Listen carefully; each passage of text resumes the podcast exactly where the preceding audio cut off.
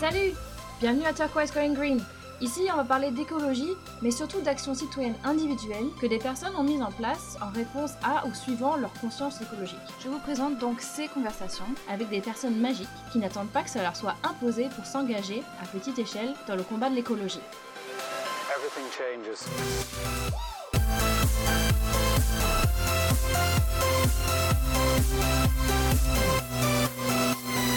Life.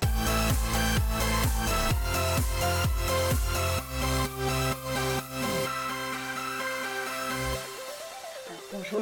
Salut. Paul et Pauline. Bienvenue à Turquoise Going Green. Euh, merci de nous recevoir. Nous on se connaît parce que on est parents à la même garderie, donc nos enfants vont à la même garderie. Et puis en discutant comme ça, on s'est rendu compte qu'on avait euh, des valeurs communes au niveau de l'écologie. On va Ouais. dire ça comme ça. Ouais. Donc euh, je voulais savoir c'est quoi le déclencheur? Qu'est-ce qui vous a fait vous demander ou votre approche euh, par rapport à l'écologie ou...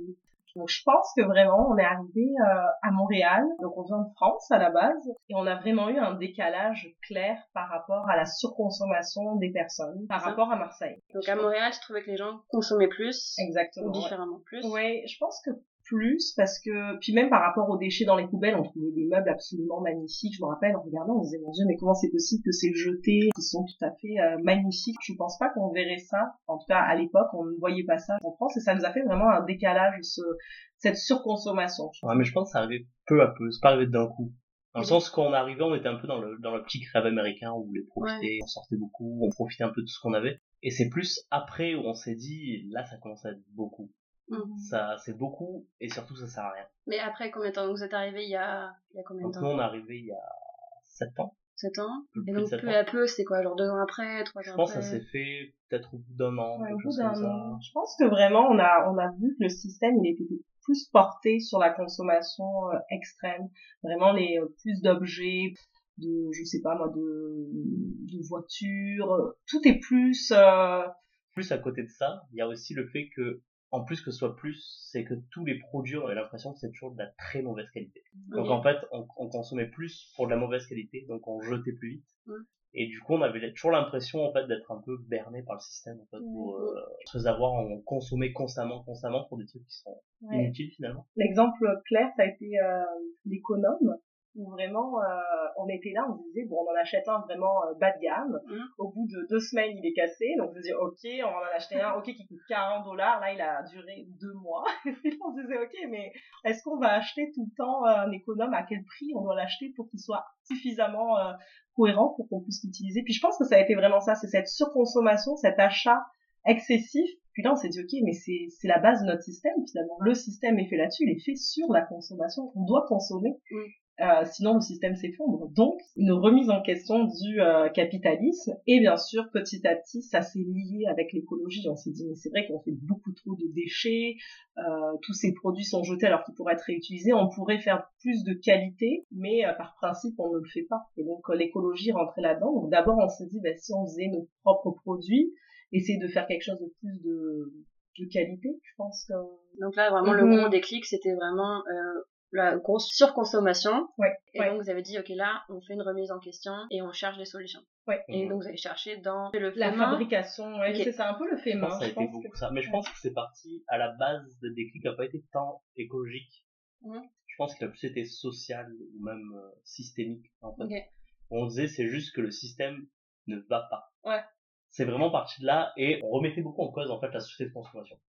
C'était beaucoup à partir de là et peu à peu on a vu qu'en plus de ça, ça jouait un rôle énorme sur euh, l'environnement, etc. Et du coup c'est venu après je pense. Tout ce côté euh, beaucoup plus euh, basé au déchet, etc. Ouais, les incohérences du système se reflètent sur tous les pans, euh, toutes les filiales en fait. Ça va être euh, autant dans l'éducation que, euh, que ben, justement dans l'écologie, que aussi euh, notre manière de travailler. euh, c'est tous les pans euh, de la société qui sont remis en question. Et c'est vrai que l'écologie devient de plus en plus un, un domaine qui nous a percuté parce qu'on a pu faire des actions concrètes là-dessus. Ok. Autant euh, il y a des actions où ben, travailler sur les inégalités, euh, c'est difficile, alors que l'écologie, ben, on peut vraiment euh, au quotidien commencer des actions concrètes en se disant, bah, ok, on va essayer de réduire nos déchets. Après, on a vraiment pris conscience au niveau, au niveau de la consommation de la viande, qui avait un énorme impact. Donc on peut avoir vraiment euh, quelque chose de direct avec nous-mêmes. Et l'écologie, je pense, c'est un des points où on a pu mhm. réellement travailler dessus.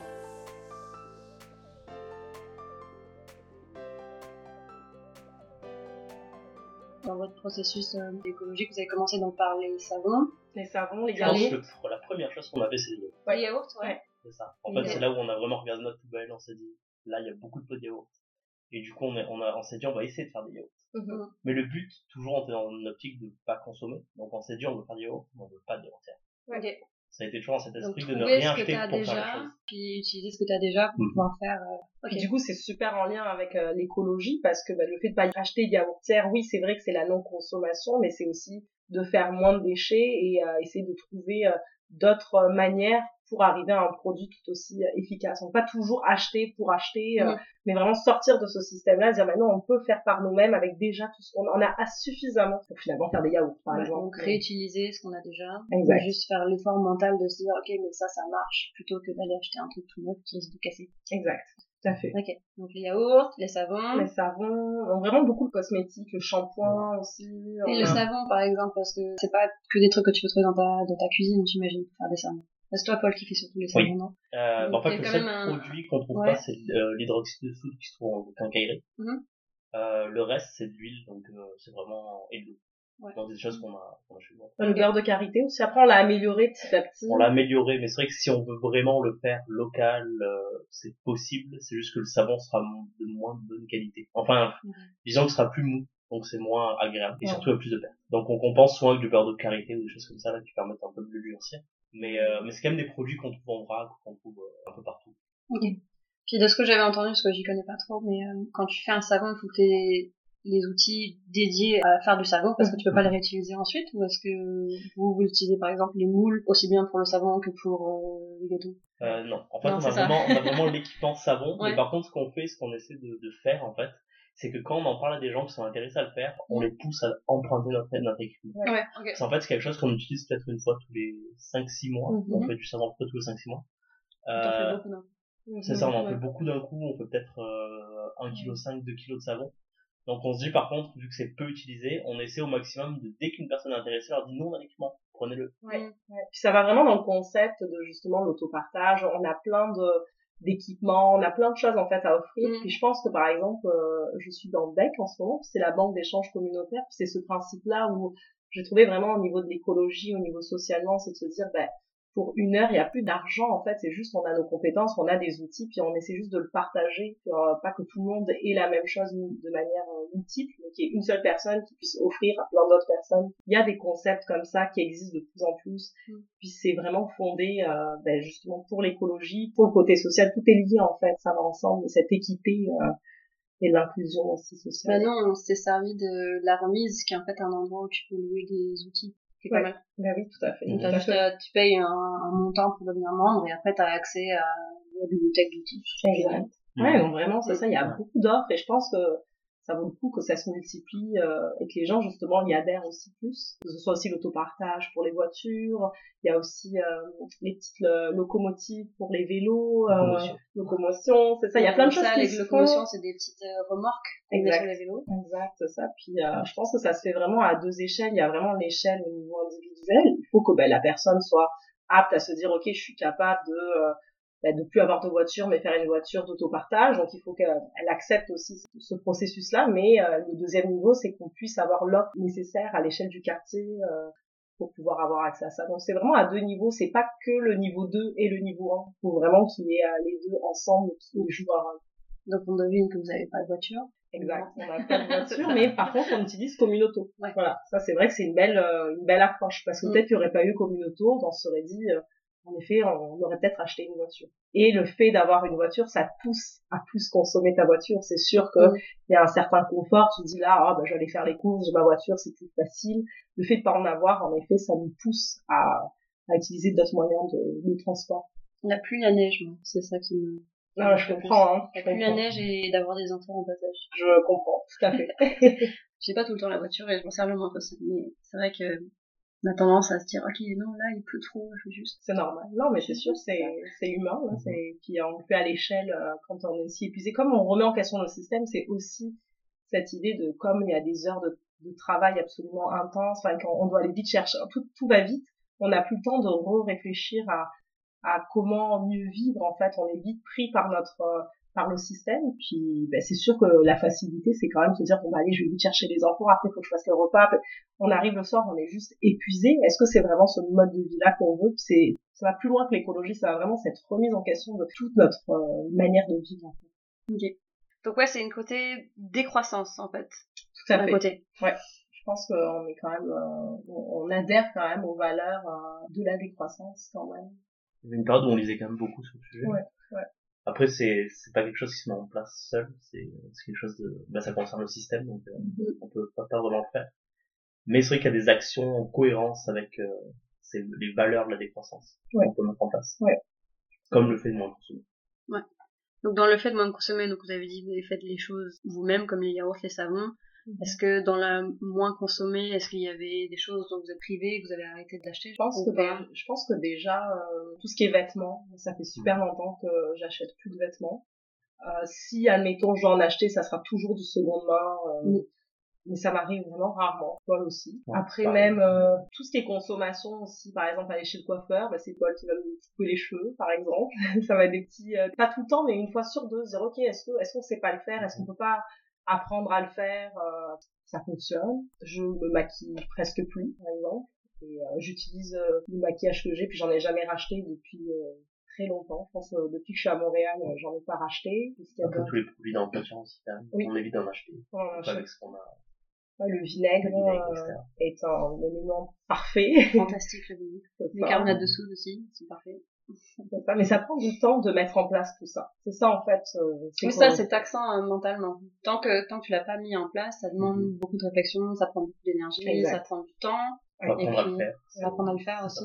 Puis on est quand même une équipe, je pense, malgré tout, parce que toi, tu as plus de force que moi sur certains points. Je pense que c'est difficile de faire tout seul, tout, de tout savoir. C'est un moment, justement, le fait de pouvoir se dire si c'était une organisation un peu plus importante, on n'est pas que deux, mais justement, mais avec d'autres familles, pouvoir s'entraider, ce, ce concept, justement, que ce soit pas juste fait au sein d'un foyer, mais que ce soit fait au sein d'une petite communauté. Mm. Ça, ça serait vraiment l'idéal, parce qu'on peut pas tout faire et tout savoir et Mm. avoir envie de tout faire aussi. C'est là où on- ça va un peu plus loin. mais Pour l'instant, on ne fait pas, on est d'accord, mais euh, Un concept de village où chacun a ses spécialités, et puis du coup, tu, c'est vague d'être dans un village où tu fais juste du troc.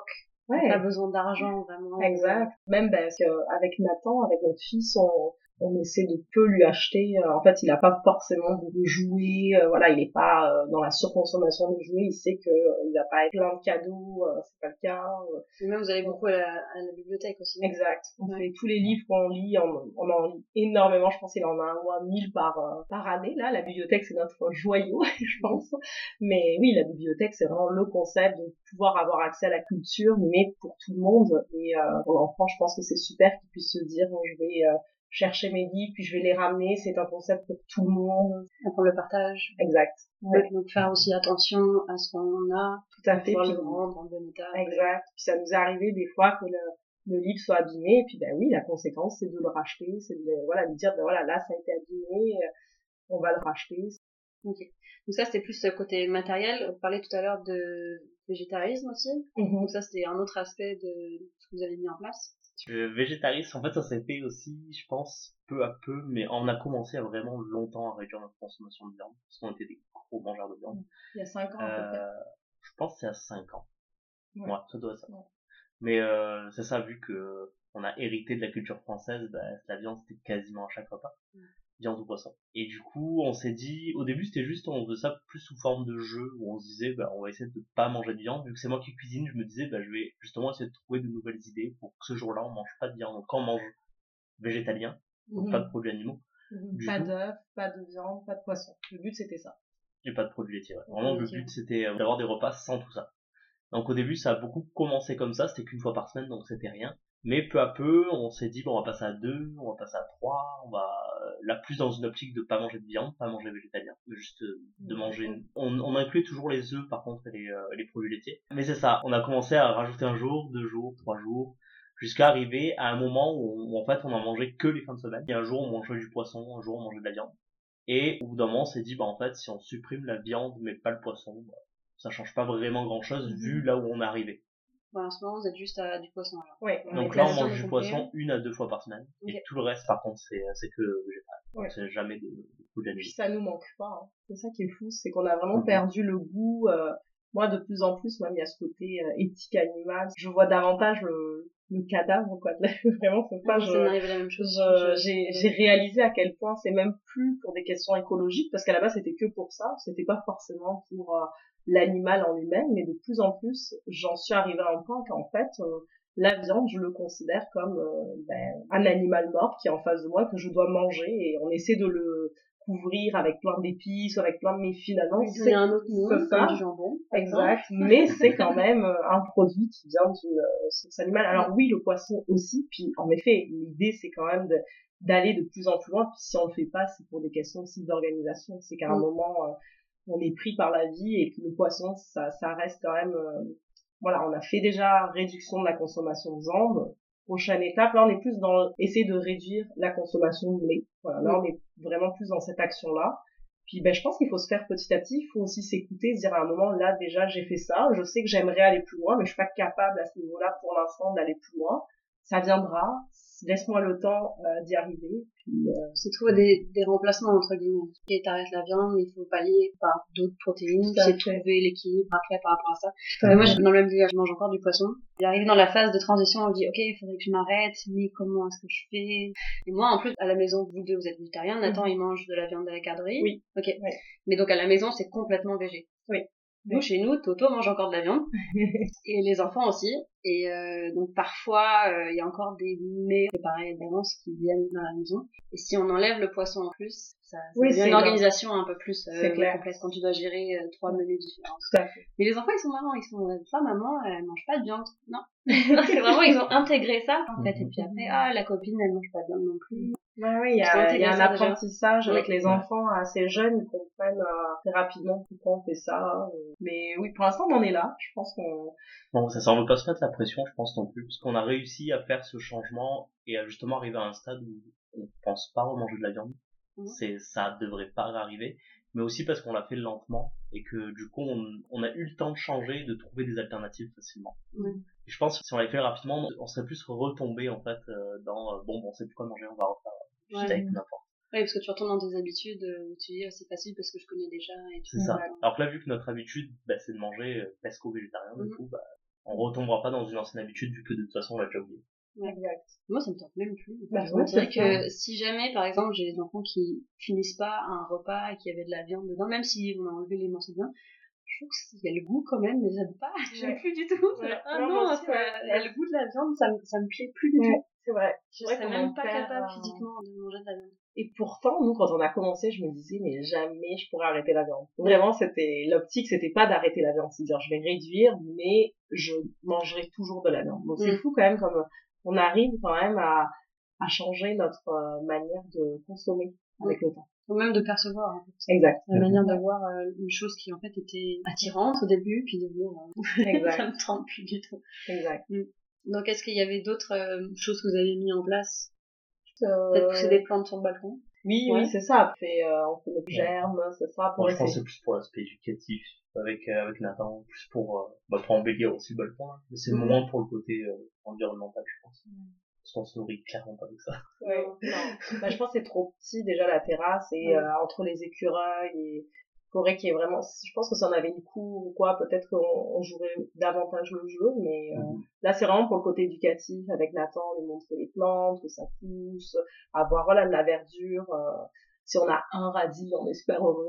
On est dans ok. Mais ça ça va pas nous permettre de consommer euh. mais par contre ce qu'on fait c'est vraiment euh, les conserves aussi quand même. Euh, là j'ai j'ai fait la choucroute le kimchi, le kombucha, euh, voilà, un peu tout ce qui est fermentation, j'ai un peu travaillé là-dessus et ça fonctionne bien. C'est sûr que là cet été, j'aimerais ça peut-être qu'on arrive à faire les sauces tomates avec les, les tomates du marché Jean Talon, avoir beaucoup beaucoup de batch et après pouvoir le faire. Je pense qu'on pourrait essayer de se faire ça là, Mais cet ouais, été. ça me tente, ouais. Ouais, en c'est plus, la bibliothèque, il loue euh, l'autoclave pour euh, vraiment Ah, sérieux? faire Oui. ses pots. euh, Trop bien. on peut l'emprunter là-bas. C'est pas loué, c'est emprunté. Ouais, Mais du emprunter. coup, ça vaut vraiment le coup aussi de le faire. Et en plus, toujours dans une optique de ne pas acheter le... J'ai Cet objet-là tellement de pots en verre. J'ai un- une armoire entière de pots à couvercle. Plein de pots, si jamais vous en cherchez, j'en ai plein. Ouais, non, mais c'est ça. Ça serait peut-être cet été, voilà, faire ça. C'est sûr, c'est pas beaucoup, mais malgré tout, c'est toujours dans ce concept d'essayer de, euh, de faire nous-mêmes, de réduire, de moins consommer, puis euh, à notre échelle.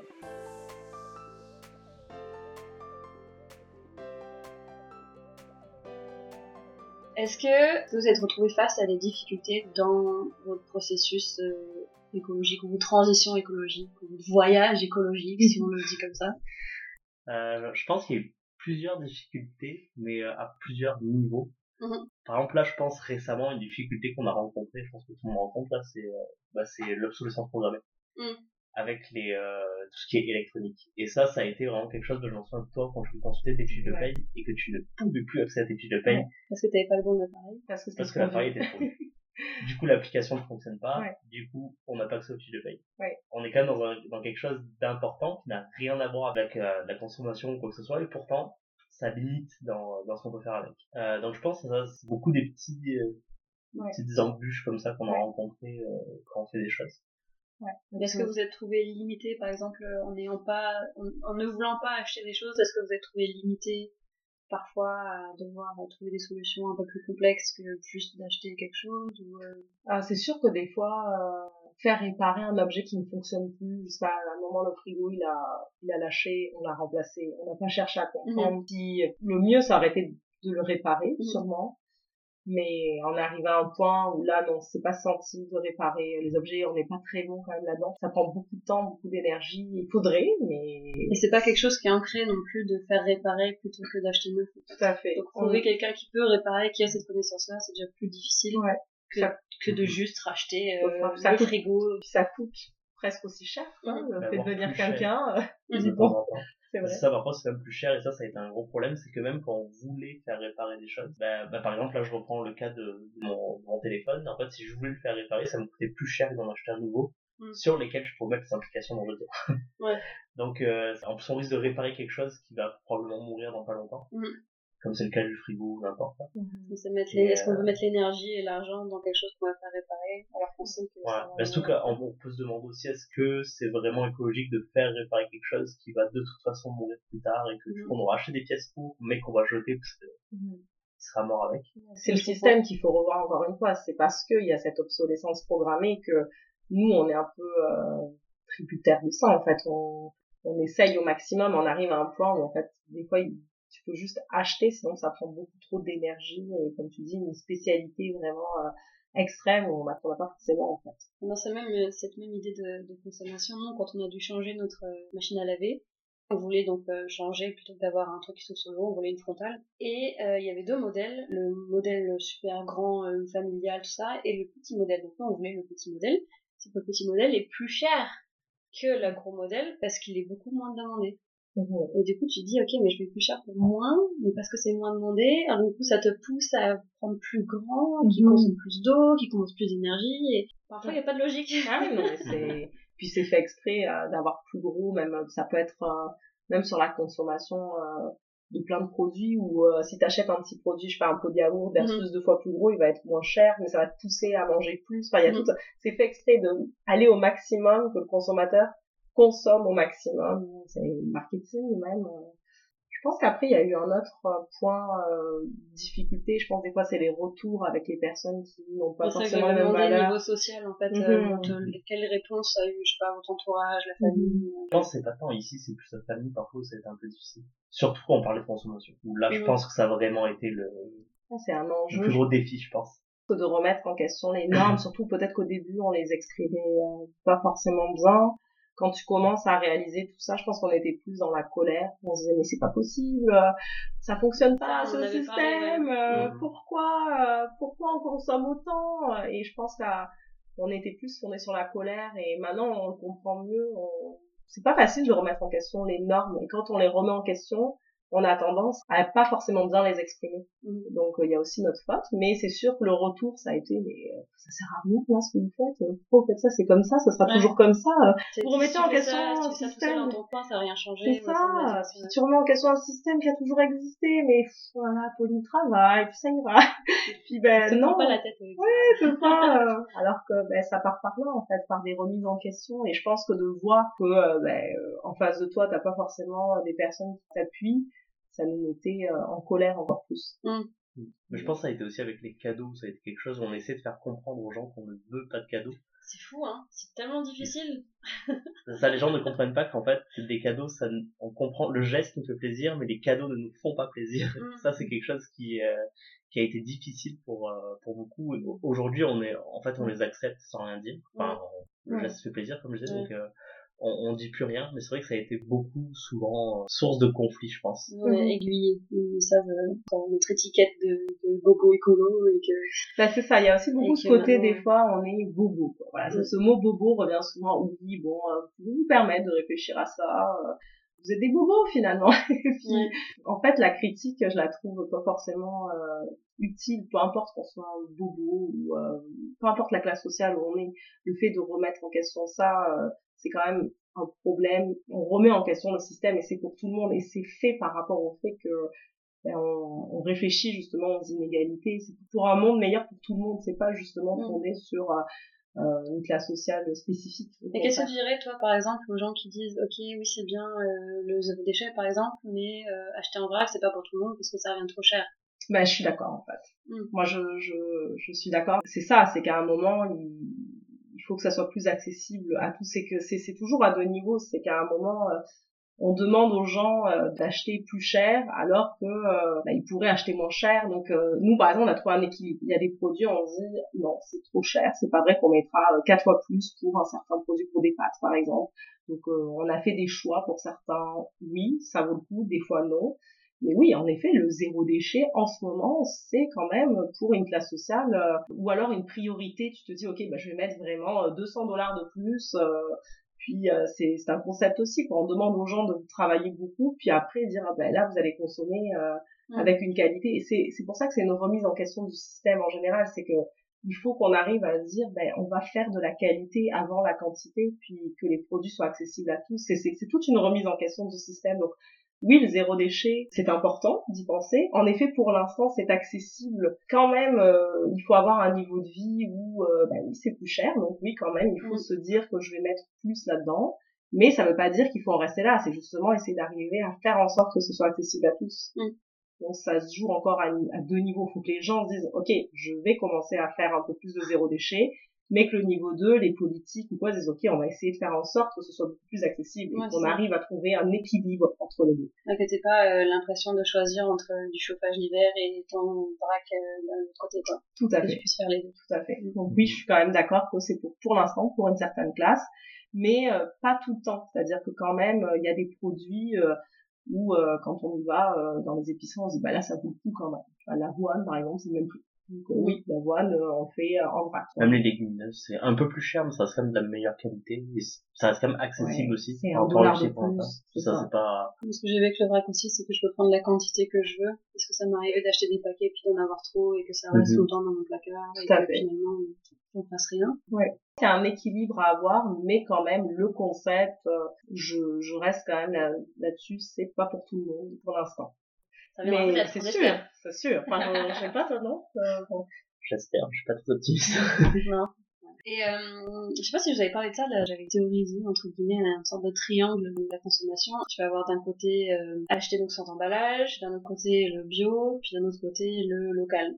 Donc euh, moi, nous on sait qu'on a commencé par l'un, puis on essaie d'avoir les trois, mais c'est très difficile d'avoir les trois. Vous, du coup, vous avez commencé par lequel? Nous, on a commencé par, euh, je pense quand même d'abord réduire euh, les emballages. Ouais. En fait, je pense que c'est beaucoup une question de contexte Mm. aussi. Ici, je pense qu'on a été beaucoup dans l'optique réduire les emballages. Si on retourne en France, je pense qu'on privilégierait beaucoup plus le local. Ouais. Euh, c'est juste qu'ici, le local, c'est tellement difficile d'avoir euh, une diversité d'aliments local. Ouais, bah nous, euh, on, a, on a élargi notre local à euh, États-Unis, Mexique, Canada. Ouais. Et à partir du moment où ça vient vraiment d'Amérique du Sud ou d'Europe ou d'Asie ou d'Océanie, là c'est vraiment très très loin, puis on essaie d'éviter au Mhm. maximum. Mais clairement, on est au, on est au Canada. Ben, c'est vrai que là, je parlais d'équité en termes de, de nourriture, tu vois, l'équité euh, ben, au Canada versus euh, justement en France, quand on était dans le sud de la France, manger des tomates qui viennent d'Afrique du Sud, bon, c'est c'est quand même euh, un concept. alors que ici, ça devient presque, euh, ou alors on ne pourrait plus du tout manger de produits. Ça veut dire que vraiment, on se restreindrait à manger des betteraves euh, tout le temps. Donc, il y a vraiment l'équité en termes de, on pourrait peut-être dire, ben, selon les pays, en effet, tu as peut-être un choix plus important en termes de local, que ce soit une distance un peu plus importante que d'autres pays où euh, la diversité des produits est plus accessible. On un, un milieu plus restreint. Donc, euh, je pense que en effet ici le local reste. euh, quand ça vient du Québec, on est six fois la France. Donc, euh, est-ce que vraiment c'est euh, Mais c'est ça, même en termes de local, c'est pas les mêmes distances aussi. Sinon, à Marseille, quand c'était local, ce qu'on achetait, ça venait vraiment de 20 km. Ouais. Ici, Si 20 local, km, ça peut être. euh, local, ça peut être. Il y a des très bons produits au Québec aussi. Il y a des très Mhm. belles fraises, des Tout à trucs fait. C'est Et ça, il y en qu'en a. été, c'est, en été, on trouve tout ce qu'il faut. Mhm. C'est ça, c'est juste les mots d'hiver. Ben, c'est vrai que là, du coup, les conserves, ça vaut le coup, en Ouais. effet. C'est pour ça qu'ici, je trouve que le concept des conserves, euh, c'est vraiment intéressant. Mais voilà, encore une fois, faut prendre le temps de le faire. Euh, Est-ce qu'on a, à ce jour, assez de temps pour faire tout ça, de demander aux gens, à la population, de leur dire, bah, une fois que vous avez fini votre temps de travail, maintenant vous allez commencer à faire tous vos concerts, puis faire un peu plus de zéro déchet, puis si, puis là, non, il faut qu'alors qu'on trouve des moyens pour que les gens aient plus de temps pour le faire. Mm.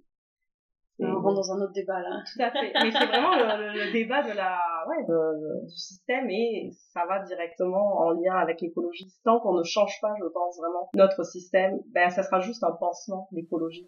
Faire le zéro déchet, faire, euh, ça reste des pansements, ça ne reste pas la source du problème. En tout cas, c'est vraiment comme ça qu'on le veut.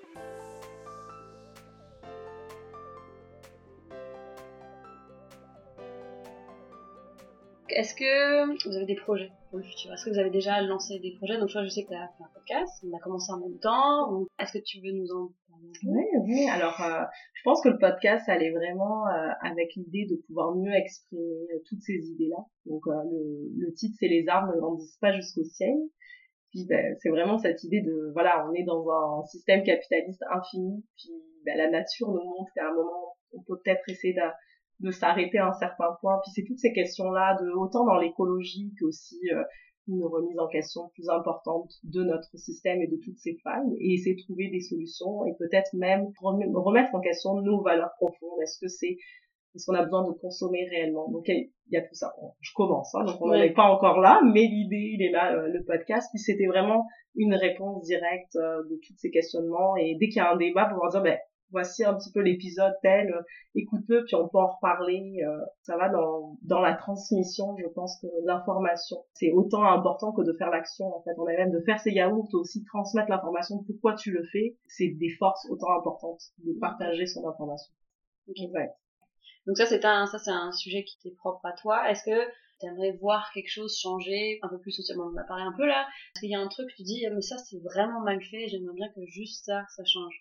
Moi, vraiment, c'est l'aspect urbanisation, je pense, architecturalement. Mhm. Et les maisons, c'est tout ce côté individuel, puis tout le monde a un frigo, t'es à même pas un mètre de ta maison, tout le monde a les mêmes objets. Et c'est fait parce que nos maisons sont faites comme ça. Et ça, c'est vraiment quelque chose que j'ai envie de remettre de plus en plus en question, de notre manière de vivre, d'avoir juste notre maison, notre petit espace privé avec notre cuisine, puis à côté c'est pareil, il y a la cuisine, puis à côté, ah, c'est encore pareil, il y a la cuisine, et se dire, ben, est-ce qu'on pourrait pas avoir plus d'espace commun? Ça commence à se faire un petit peu, il y a de plus en plus de... Mais les coop d'habitation, Exact, exact. Mais c'est chacun a son appartement, c'est juste qu'on s'est géré ensemble. Oui, puis il y a quand même des espaces communs. Puis c'est vrai, c'est ce côté espace commun, je pense que ça nous manque, autant pour l'inclusion sociale aussi, ce côté un peu euh, casser l'individualisme, mais aussi, euh, euh, bah, c'est sûr, si tu peux pas partager, si tu peux jamais échanger avec tes voisins, bah, il y aura jamais de changement profond. Ça passe par aussi des espaces communs. Donc, euh, ouais, remanier un petit peu notre euh, agencement, euh, c'est idéaliste, hein, on est d'accord, mais en même temps, c'est ce chemin-là, s'il y a des endroits où ça devient euh, des propriétés où on se dit on va refaire une maison ou quoi, ben repenser différemment euh, la structure des maisons. C'est intéressant ce que tu dis parce que moi j'avais entendu une histoire des escaliers, donc on habite dans un quartier où il y a des escaliers extérieurs,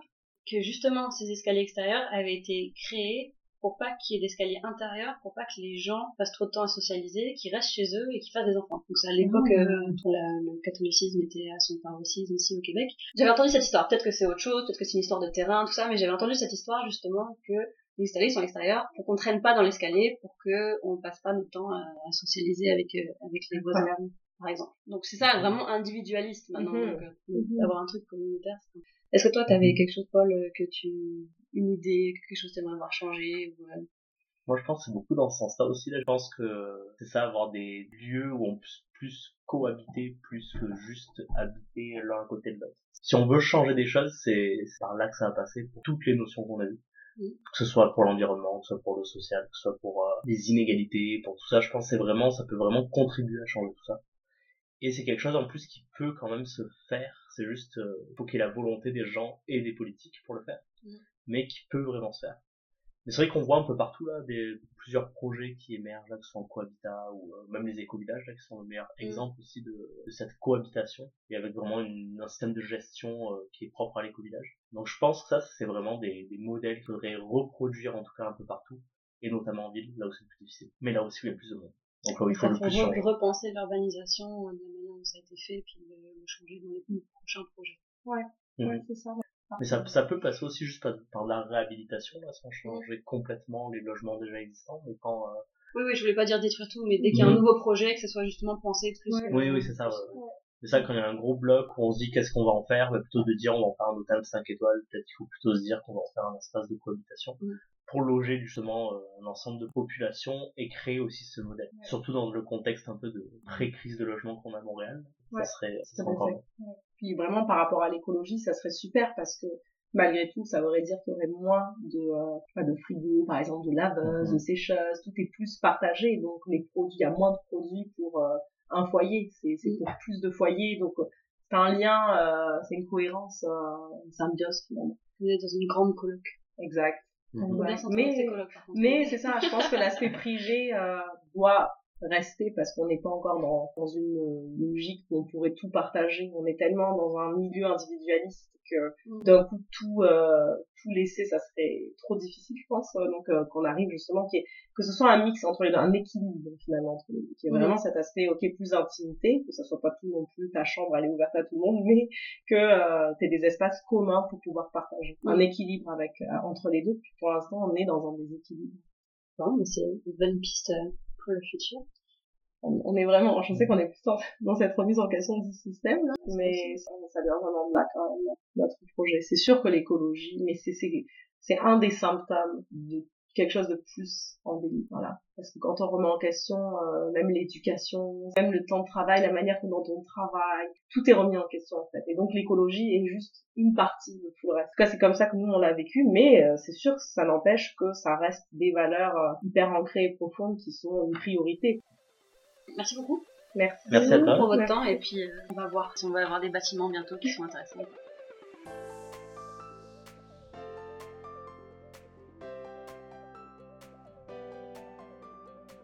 C'est la fin de cet épisode. Si ça vous intéresse et que vous avez des questions et ou des commentaires, vous pouvez m'écrire à turquoisegoinggreen at gmail.com ou sur la page Instagram turquoisegoinggreen podcast avec des tirets bas entre chaque mot. Toutes les références et œuvres citées seront listées dans la description de l'épisode. Un énorme merci à Pauline et Paul pour leur témoignage et la géniale Charlie pour le design visuel. Ce podcast est indépendant et autoproduit, donc si vous avez aimé, parlez-en autour de vous, allez mettre des étoiles sur vos plateformes d'écoute pour qu'on gagne en visibilité. Merci beaucoup et à bientôt.